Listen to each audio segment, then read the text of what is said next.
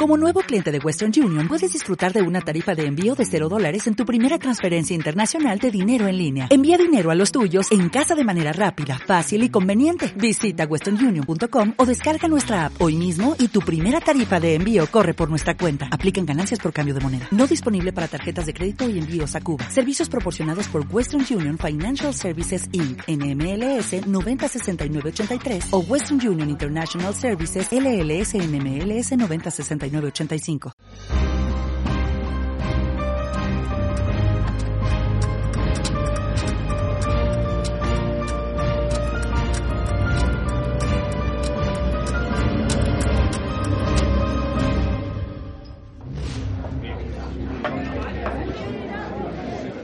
Bueno, soy Marta Peirano, soy periodista y desde hace a lo mejor 20 años me dedico a investigar eh, sobre tecnología, infraestructuras y sobre todo eh, aspectos de la vigilancia, la vigilancia de los gobiernos, de las eh, empresas y de este largo tejido de dispositivos que llamamos el Internet de las Cosas.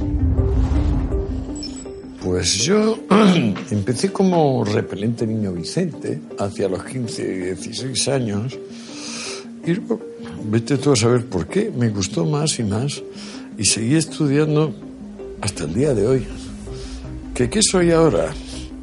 El precipitado de un perro verde que se tira, pues eso, 13, 15 horas diarias, sintiendo mucha curiosidad por todo menos lo que sea yo, mi círculo familiar. Entonces, claro, si pones 70 años multiplicado por 13 horas diarias de atender todo lo que no sea tu ombligo, los likes que te ponen, por ejemplo, a tu foto, entonces sale un tío así como yo. Bueno, ni tan mal. No sé, no sé si está bien o mal, ha salido una cosa un poco rara. Vamos Quiero a ver decir, el preguntan. sentido de que no, acaba, no acabo de encontrar parecidos.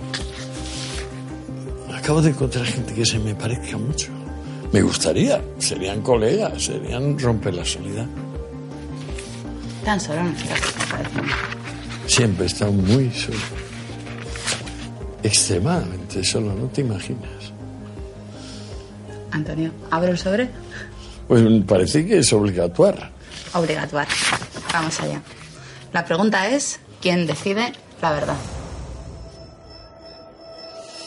Pues mira, verdad sea, viene de alece, una palabra griega. A es una partícula privativa como la de inmóvil o inverosímil. Y lez, leceia. ¿Qué quiere decir eso? Lezos, el olvido. Del olvido viene el río Leteo, que es el que hay que cruzar para llegar al Tártaro. ¿Qué es la verdad? El desvelamiento, quitarle el velo. El velo principal es el olvido. La verdad, recordar, Desolvidar. desolvidar, muy bien. Eso, a- así está en Parménides, en el poema de Parménides.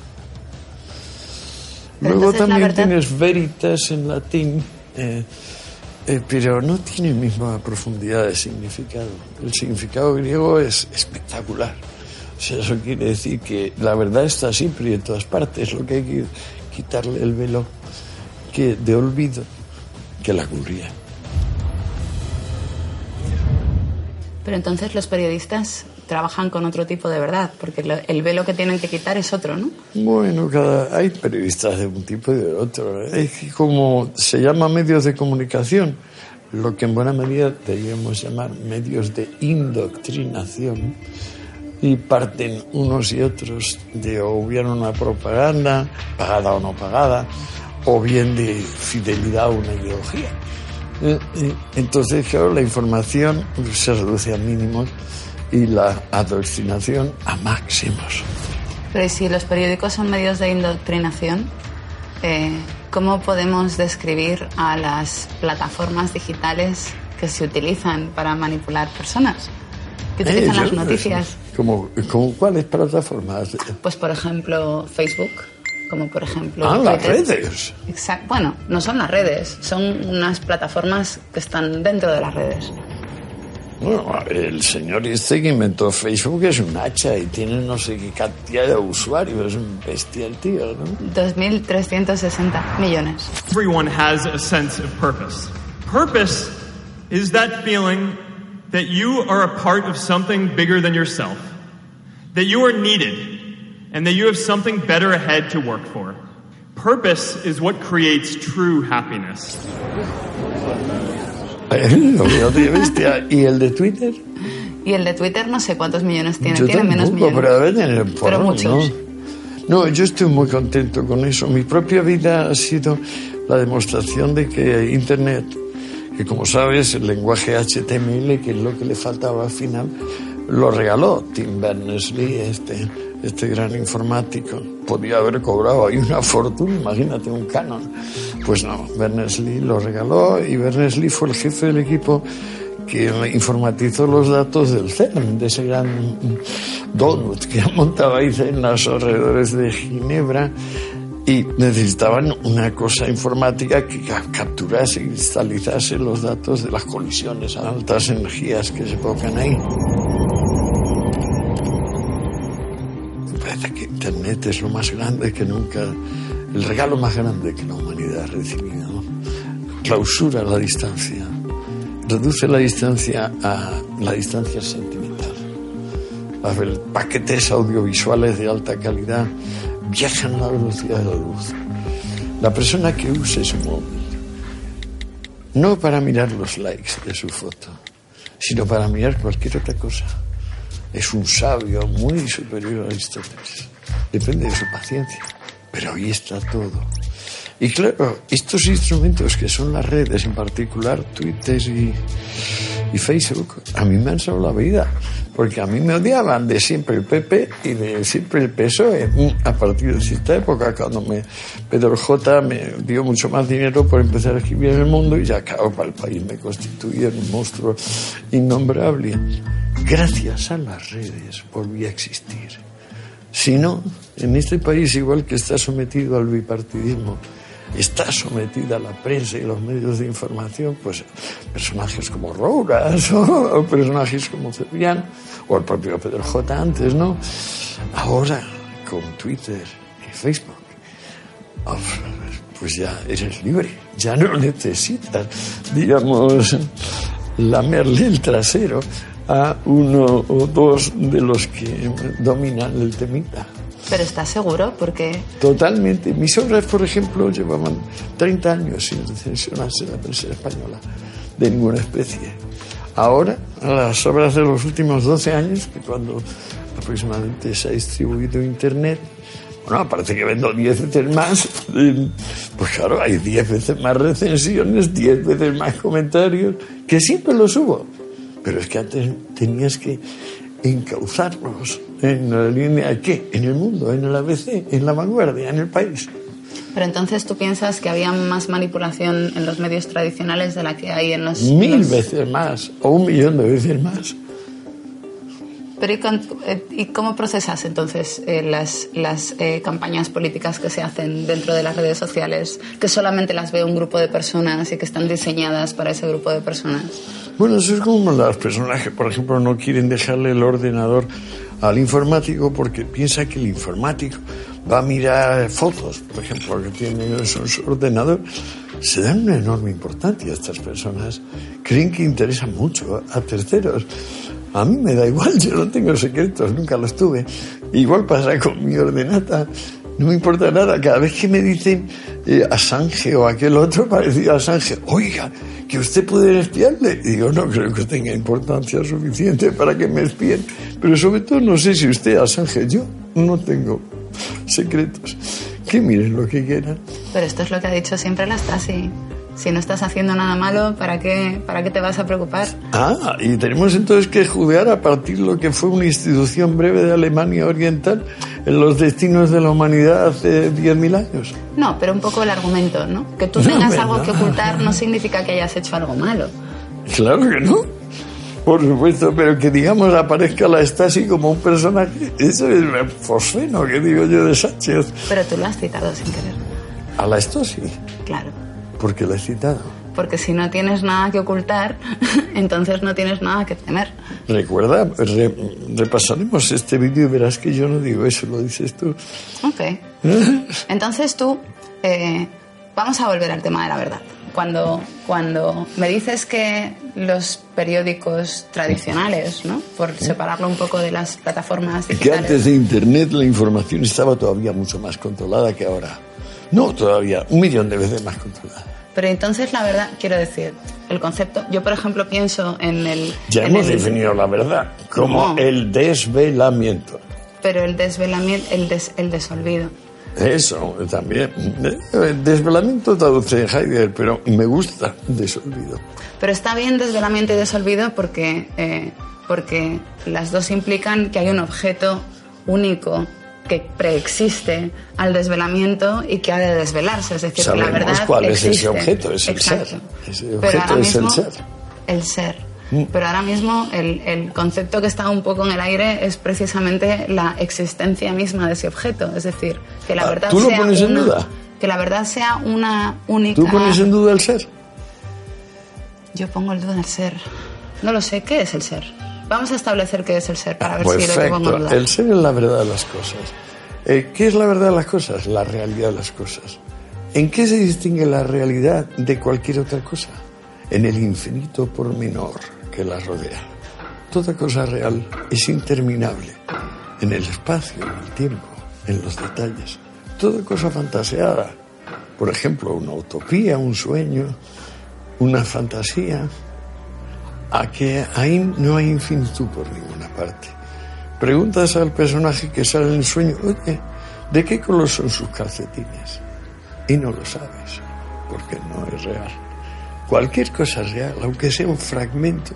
Fíjate cuando entra un rayo de sol en una habitación y entonces en ese rayo de repente aparecen cositas que flotan. ¿Te has dado cuenta, no? Todas se mueven, todas. Si cada una de ellas la sometemos a un microscopio de barrido electrónico, encontraremos ahí semicontinentes como Tasmania. Esa es la realidad, lo inagotable. Pero ¿y cómo lo que no desvelar? necesita que nosotros lo veamos. ¿Cómo puedes desvelar lo infinito? ¿Cómo puedes No lo pretendo, nadie lo pretende. El infinito de la vida es un infinito que se va haciendo a partir de finitos que van sucumbiendo.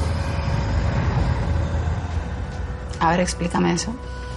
El infinito de la vida no es un infinito como el del espacio por división o el del tiempo, que es división y adición, o un infinito serial como el del número. Me da igual que sean números enteros que cualquier variante de número. El infinito que es la vida es una cosa que es infinita en la medida en que eleva a infinitud su propia muerte. Es decir, convierte su finitud si prefieres su reciclado de cadáveres, en una grandiosa, maravillosa obra de cultura y de honor para el ser humano, que es la ciencia, el amor por la ciencia. Si el hombre no sabe todavía, la especie humana, que su destino es saber y que cualquier otra cosa es perder el tiempo, pobre, va a venir la parca eh, con la guadaña y este va a intentar esconderse, pero no hay sitio donde esconderse. ¿Y tú no dirías que la relación de la verdad y de la ciencia es una relación difícil? Muy difícil, es muy laboriosa. Hay que estudiar muchísimo. Decía Heráclito, la naturaleza ama ocultarse. Pero también otro fragmento dice, en realidad, para, para comprender, basta preferir estar despierto que estar dormido. La mayor parte de la gente está dormida, según Heráclito, porque siendo el logos lo común, ellos creen que es su privado entender. Y eso hace que pareciendo despiertos, no se han despertado todavía, estén sumidos en profundo sopor. Según Heráclito todo esto. Pero incluso cuando estás despierto estás mirando con tus ojos.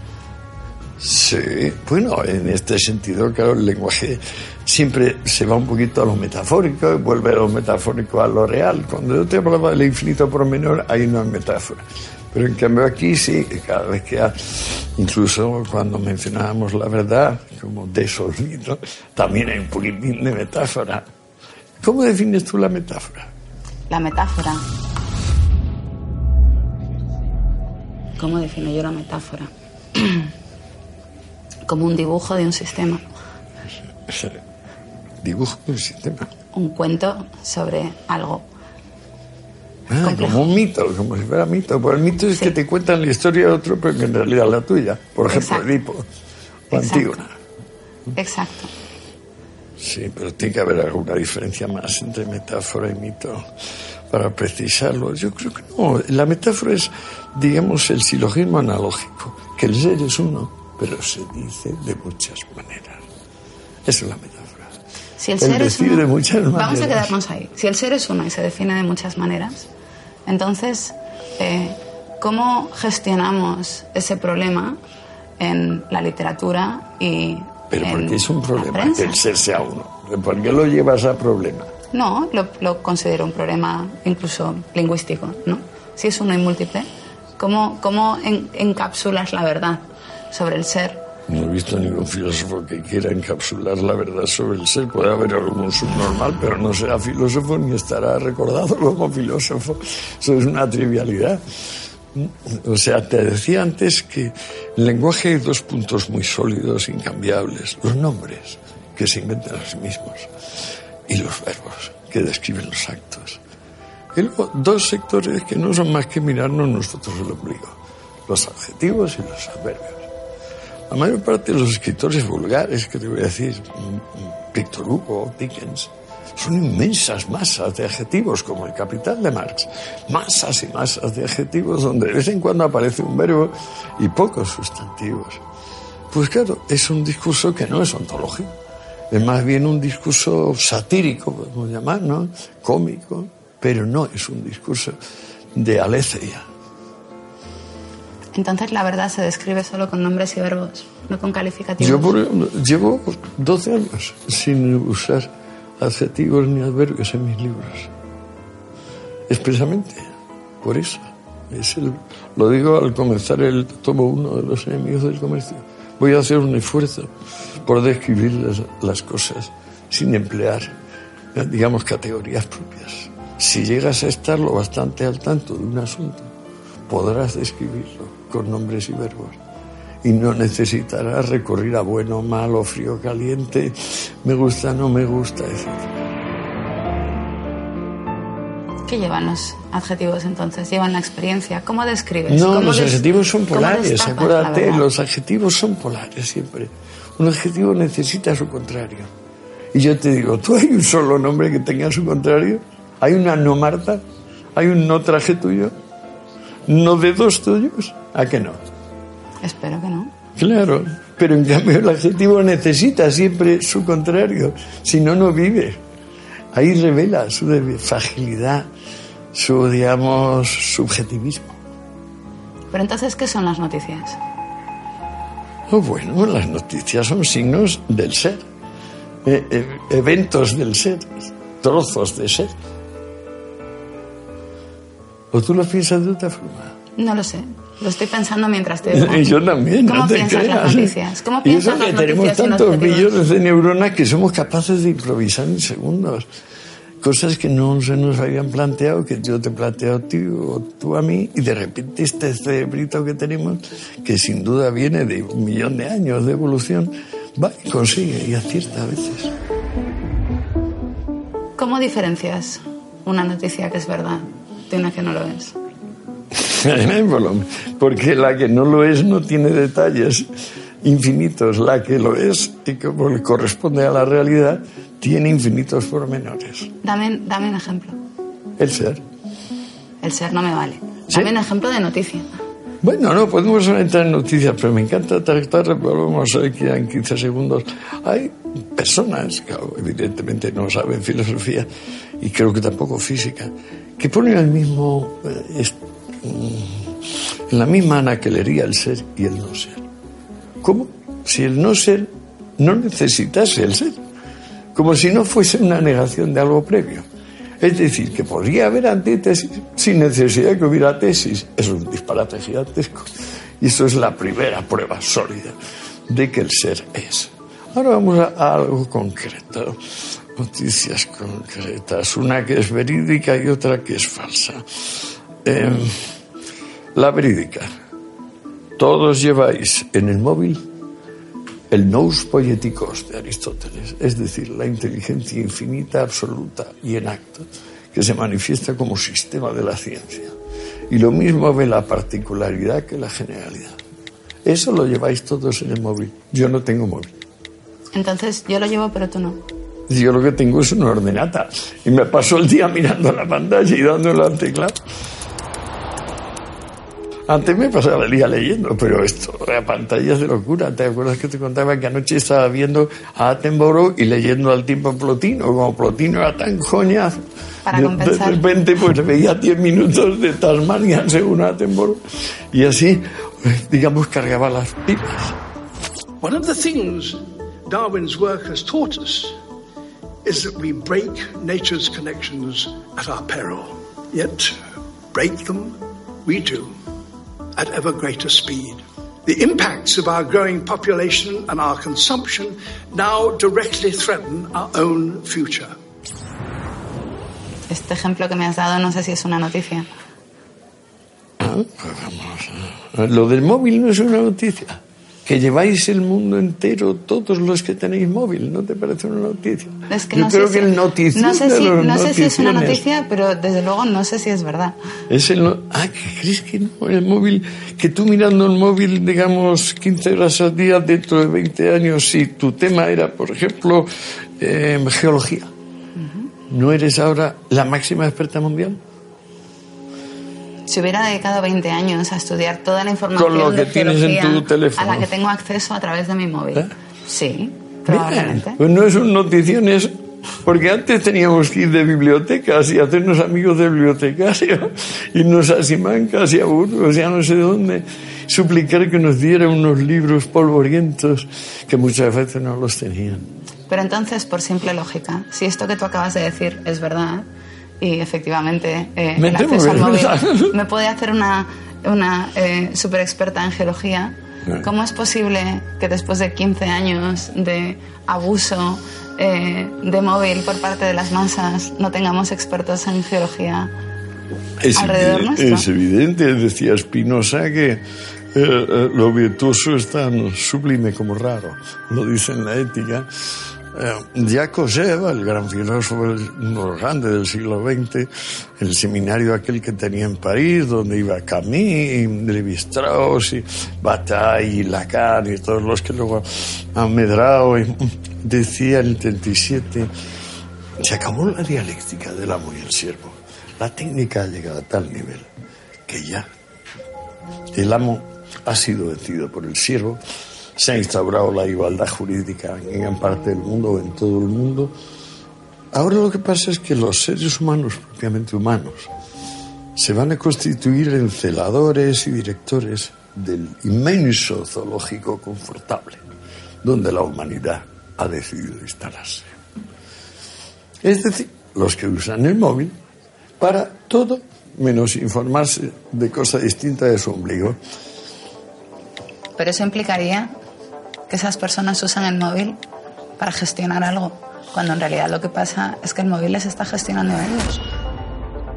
No en mi caso, pero sí que lo veo Pero por tú no mis tienes hijos. móvil, ¿cómo va a ser tu caso? No, no, pero bueno, aunque lo tuviese, quiero decir, me da muchísima pena te subes a un autobús y las personas están mirando la pantalla.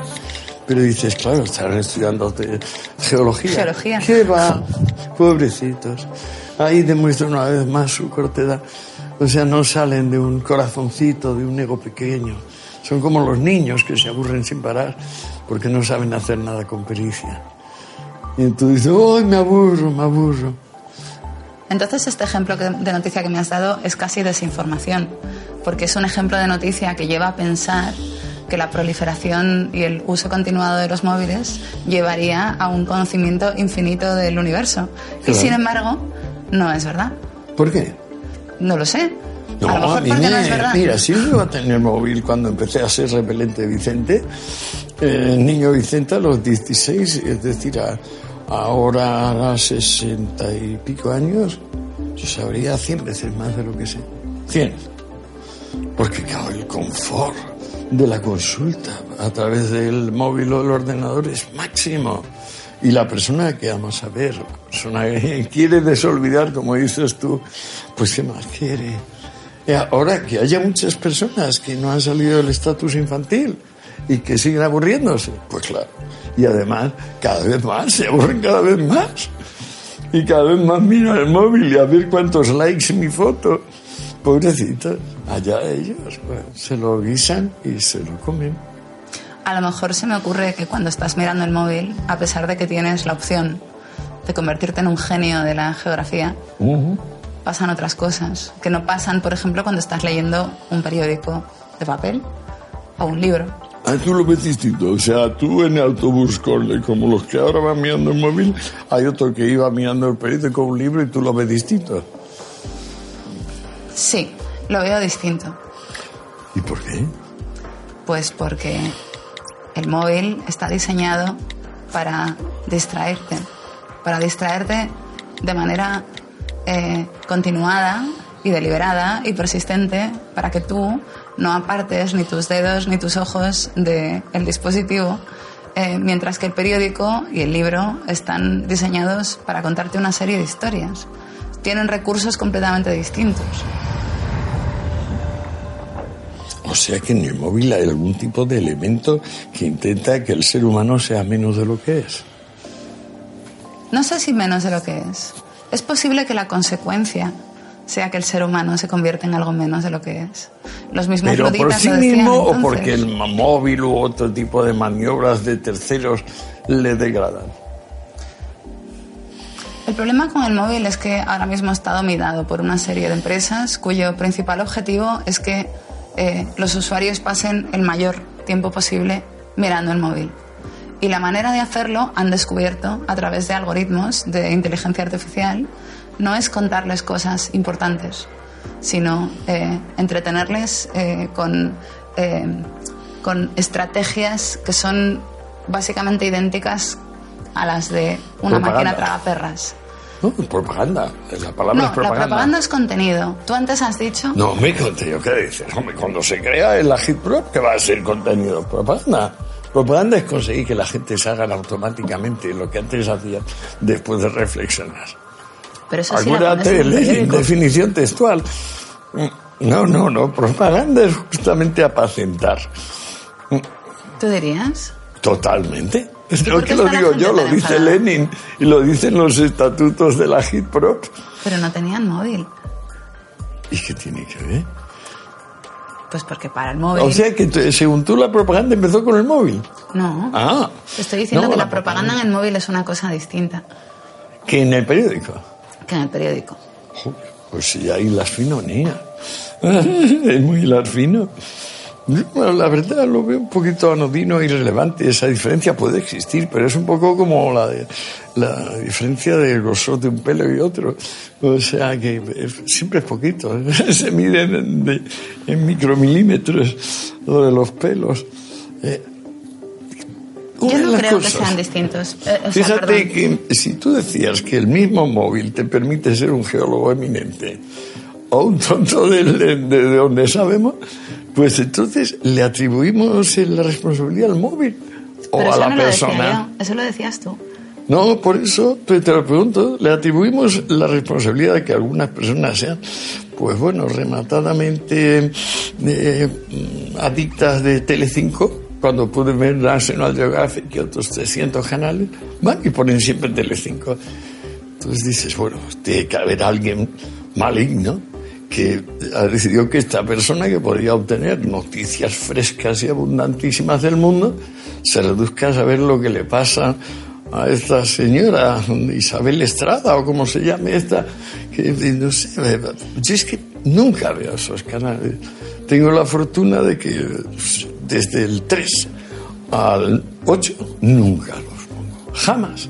Pero luego veo que hasta un hijo mío se ha dormido y está puesto uno de esos canales abominables. Eh, yo no sé por qué el personal ve eso, porque puede ver todos los demás. Es perfectamente libre. Creo que nunca ha sido más libre el ser humano que desde que apareció Internet.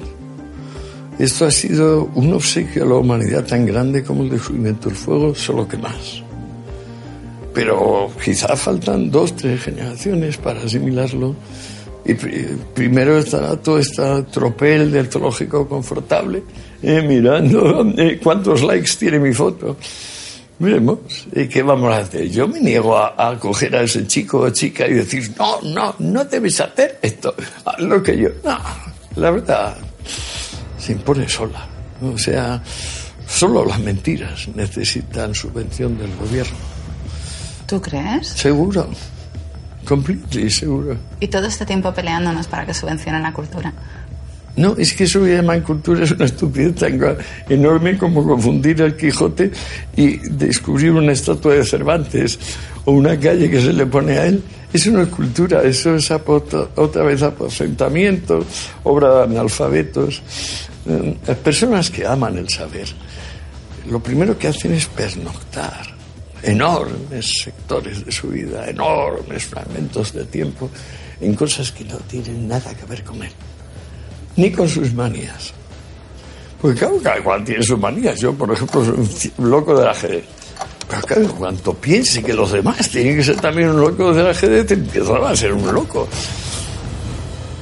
Vamos a volver al tema de la propaganda, que me he quedado, me he quedado flotando Genial, ahí. Vamos, eso ahí sí que chicha. Te voy a decir por qué pienso que es distinta la propaganda en un periódico que la propaganda en un móvil. ¿Eh? La diferencia es que antes, cuando tú, hace 20 años, o 30 o 50, cuando tú hacías propaganda, tenías que hacer un solo mensaje para todo el país. Tu propaganda podía estar en la radio todo el rato, podía estar en las marquesinas, podía estar en la tele, podía estar en, en las calles, pero era la misma propaganda para todo el país. Todo el mundo veía la misma. El Instituto de Crédito Oficial lanza una nueva emisión de bonos ICO, tan buenos como siempre. Fíjese qué condiciones. 9,25% de interés y con una desgrabación del 15%. Además le ofrece la garantía de más de 10 emisiones en los últimos 6 años y la seguridad de un organismo oficial. Suscriba bonos ICO ahora. Tan bonos como siempre. Internet te permite, y concretamente el móvil te permite, que tú hagas una propaganda distinta para grupos distintos de personas. Y pueden ser propagandas contradictorias, porque unas las ven y otros no las ven. No, yo por ejemplo tiraba Mundo Obrero, pero también había los de Falange que tiraban, pues no sé, eh, el requeteo, el cara al sol. Eh, y también había, pues, digamos, el periódico del régimen, que era la Riva, eh, o el Pueblo, eran los periódicos entonces de, del régimen, que también lanzaban. Eh, hablábamos de lo mismo pero el que el de Falange que estaba ya medio perseguido por el régimen cuando llegó el Opus al final, a mediados de los 50 Falange empezó a estar mal vista. Bueno, esos son detallitos de la historia de España ¿no? y bueno eh, había también diferentes la realidad siempre tiene muchas aristas muchos puntos de vista. Ahora se ha generalizado desde la posverdad y desde esto que ha venido con desde Althusser, Foucault, eh, Derrida, ha venido la idea del relativismo como si al haber muchas perspectivas se desdibujase aquella cosa que se ve desde las perspectivas. Ya Sócrates aclaró todo lo contrario. Es decir, que cuanto más puntos de vista tenga una cosa, más definida está la cosa. Luego vino Einstein en el 6, en la formulación de la teoría de la relatividad especial, y ya lo dejé prácticamente en términos matemáticos. Y resulta que, claro, si tú te sitúas en cada punto de observación, tú ves exactamente lo mismo. Lo que pasa es que hay indefinidos puntos de observación. ¿Qué hace que haya indefinidos puntos de observación? Enriquece el objeto. Le dota de muchas más capas, perfiles, pormenores, matices. ¿Pero Eso es lo que ha venido con Internet. Pero ¿qué pasa cuando esos puntos de observación no están comunicados entre ellos? Ah, mejor, ¿no? Si estuvieran comunicados todos, estarían, alguien mandaría y diría se va a saber esto y no se va a saber lo otro. No, porque lo que tú estás diciendo es que una visión colectiva de la realidad define la realidad. No, Con más precisión. Gracias a Dios no, gracias a Dios eh, el perspectivismo es, una realidad física. Fíjate la diferencia entre mundo físico y mundo metafísico. Mundo metafísico es justamente ese, por ejemplo, el cielo. Tú dices, oiga, ¿en el cielo qué temperatura hay? Ah, ya le pones un pequeño problema al teólogo.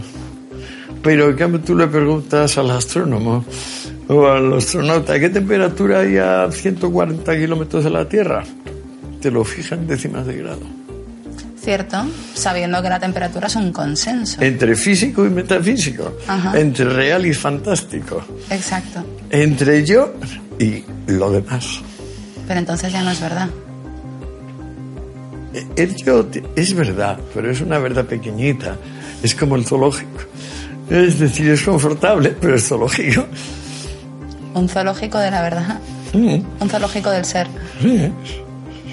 Las personas que no se han dado cuenta que el no ser siempre viene después del ser, esos están en problemas, pero son muy abundantes. Empezaron creyendo en el demonio, que es justamente lo contrario de Dios.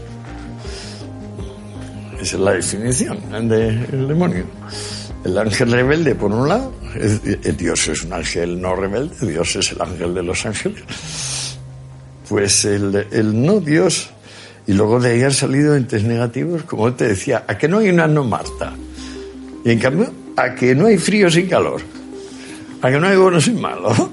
Esa ver, es la diferencia. Entonces, en este, en este contexto del que estamos hablando, ¿cómo podemos contar la verdad? Estudiando. La condición para contar la verdad es llegar a ella. Para llegar a la verdad hay que darte cuenta que estabas equivocado. Porque nadie nunca, por fantasía, no hay ciencia infusa. Yo sé que la tenía Adán pero no, no, no se ha confirmado. La verdad hay que buscarla.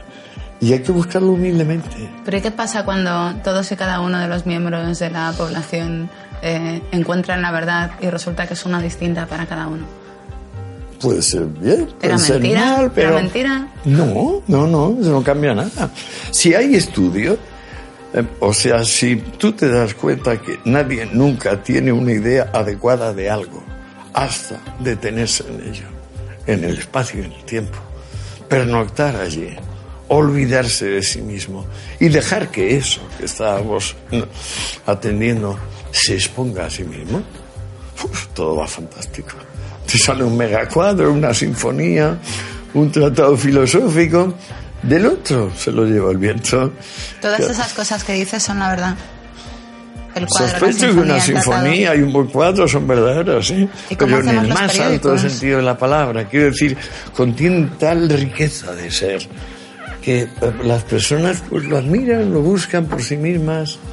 Tú fíjate qué diferencia el arte que vino a partir de Lenin, que es un arte subvencionado, la vanguardia, donde hay que aprender, porque si no, de primeras buenas a primeras no te gusta ni la música experimental, ni la poesía experimental, ni la pintura experimental, ni nada.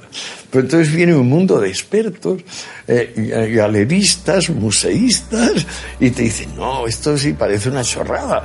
Eh, pero no, que es muy importante este autor o esta autora, no sé qué, y te lo cuentan. Y hombre, que es la primera vez en la historia del arte y la música que me lo tienen que contar. O, por ejemplo, en caso de las drogas, genial. Por, por ejemplo, es como opinar de las drogas solo se puede opinar si no las has tomado. Entonces dice, ah, fantástico, la crítica de música la vamos a hacer con sordos. La crítica de arte con ciegos. Seguimos adelante, todo va perfecto. Bueno, hay dos maneras de describir las drogas, ¿no? Las drogas son siempre una experiencia inmediata, eh, como todo el resto de las cosas del mundo. Empirie, experiencia. Lo otro es a priorismo, fantasía, utopía, camelo. O química orgánica. Claro, pero hay que estudiar química orgánica. Hay que saber, por ejemplo, qué es un grupo benceno y qué no es un grupo benceno, qué es un anillo indólico, qué es un alcaloide, en fin. Cosas que me han interesado mucho siempre. ¿Qué hacemos los medios entonces? Estudiar.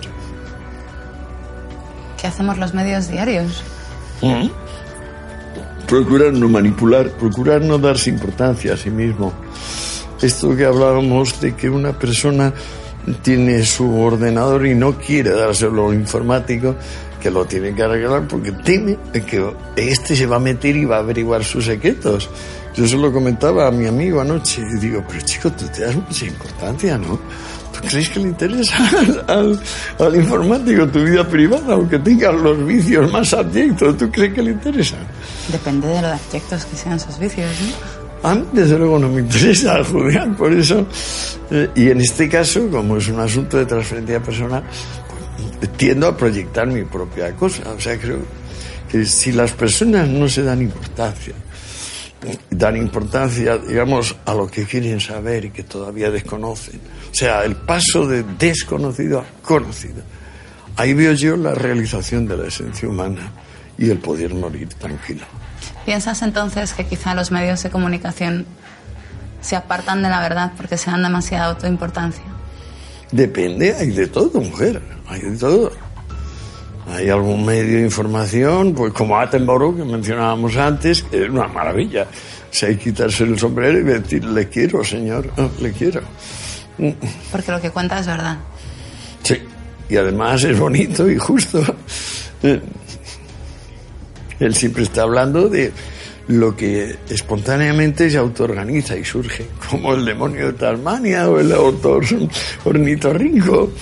O esos árboles, como decía Temboro anoche que lo estaba viendo, 140 metros un árbol. ¡Buah! No toda la verdad es bonita, tampoco. No, pero es que date cuenta que bonito o feo, ya estamos en terreno objetivo. Ya no hay ontología. Ya estamos en la zona del, digamos, del que dirán, del chismorreo. Eso es chismorreo. Yo creo que la prensa, los medios de comunicación solo pueden volver a la comunicación y dejar de ser medios de adoctrinación empezando a de la diferencia entre ser y no ser. O sea, que no ser es siempre posterior. Dame un ejemplo, dime cómo se hace eso. Dime cómo hace eso un periodista. Estudiando. Te lo he vuelto no a decir, estudiando, en vez de dar un hecho por sabido, tener la conciencia, la seguridad de que es ese hecho en particular. Lo que tú piensas ahora, antes de estudiar, estás profundamente equivocado. Pero no pasa eso siempre con todo, todo el rato. Porque claro, la verdad es pero es que, ¿sabes a quién no le pasa? A los que no estudian. ¿Sabes cuántos no estudian? El 99,9. ¿Tú estudias? No, ya no lo sé. Me da miedo contestarte. Espero Muy interesante charla. Me gusta. Es que por una vez le vamos al meollo del asunto. ¿Sabes por qué? Porque hablamos tú y yo solos. La maldita tele habitual siempre hay un zumbao ahí de, de memos que van emergiendo y hablando y diciendo, interrumpiendo, suponiendo que el público es lo bastante insustancial, lo bastante zoológico, como para necesitar que todo vaya cambiando a continuamente. No se puede remansar como esta conversación tuya y mía. Porque así es como funcionan las máquinas tragaperras. Ya. Tienes que cambiar de juego totalmente todo el rato. Tiene que haber un ring que te diga que has ganado Sí, algo en algún Pero sitio. lo curioso es que puede haber personas que juegan la máquina tragaperras, puede haber fabricantes de máquinas tragaperras, pero el que dice que la información debe ser como máquinas tragaperras no es ni el que hace máquinas tragaperras ni el que juega a máquinas tragaperras. Es, ese sí es un manipulador. Ese vive de decirle a los otros cómo son los otros en vez de dejarles buscarse a sí mismos, estudiar. No puedo tener, mm, no puedo estar más de acuerdo contigo. De hecho, pienso que en el proceso de convertir los medios de comunicación en máquinas tragaperras, Ajá. que producen cada vez más contenido, cada vez más corto, cada vez más pequeño, cada vez más rápido, cada vez con más colores y cada Aquí vez con más nos habrían ruidos. intervenido en estos tres cuartos de hora, no habrían intervenido 27 personas con los más diversos motivos. ¿Por qué? Porque, por ejemplo, Roura les ha dicho que el público es tonto y hay que cada medio minuto interponer alguna chorrada porque si no se aburre. Bueno, es lo que hacemos con Twitter, ¿no? Y con Facebook, que vamos tirando de las noticias y miramos los titulares y vamos tiqui, tiqui, tiqui.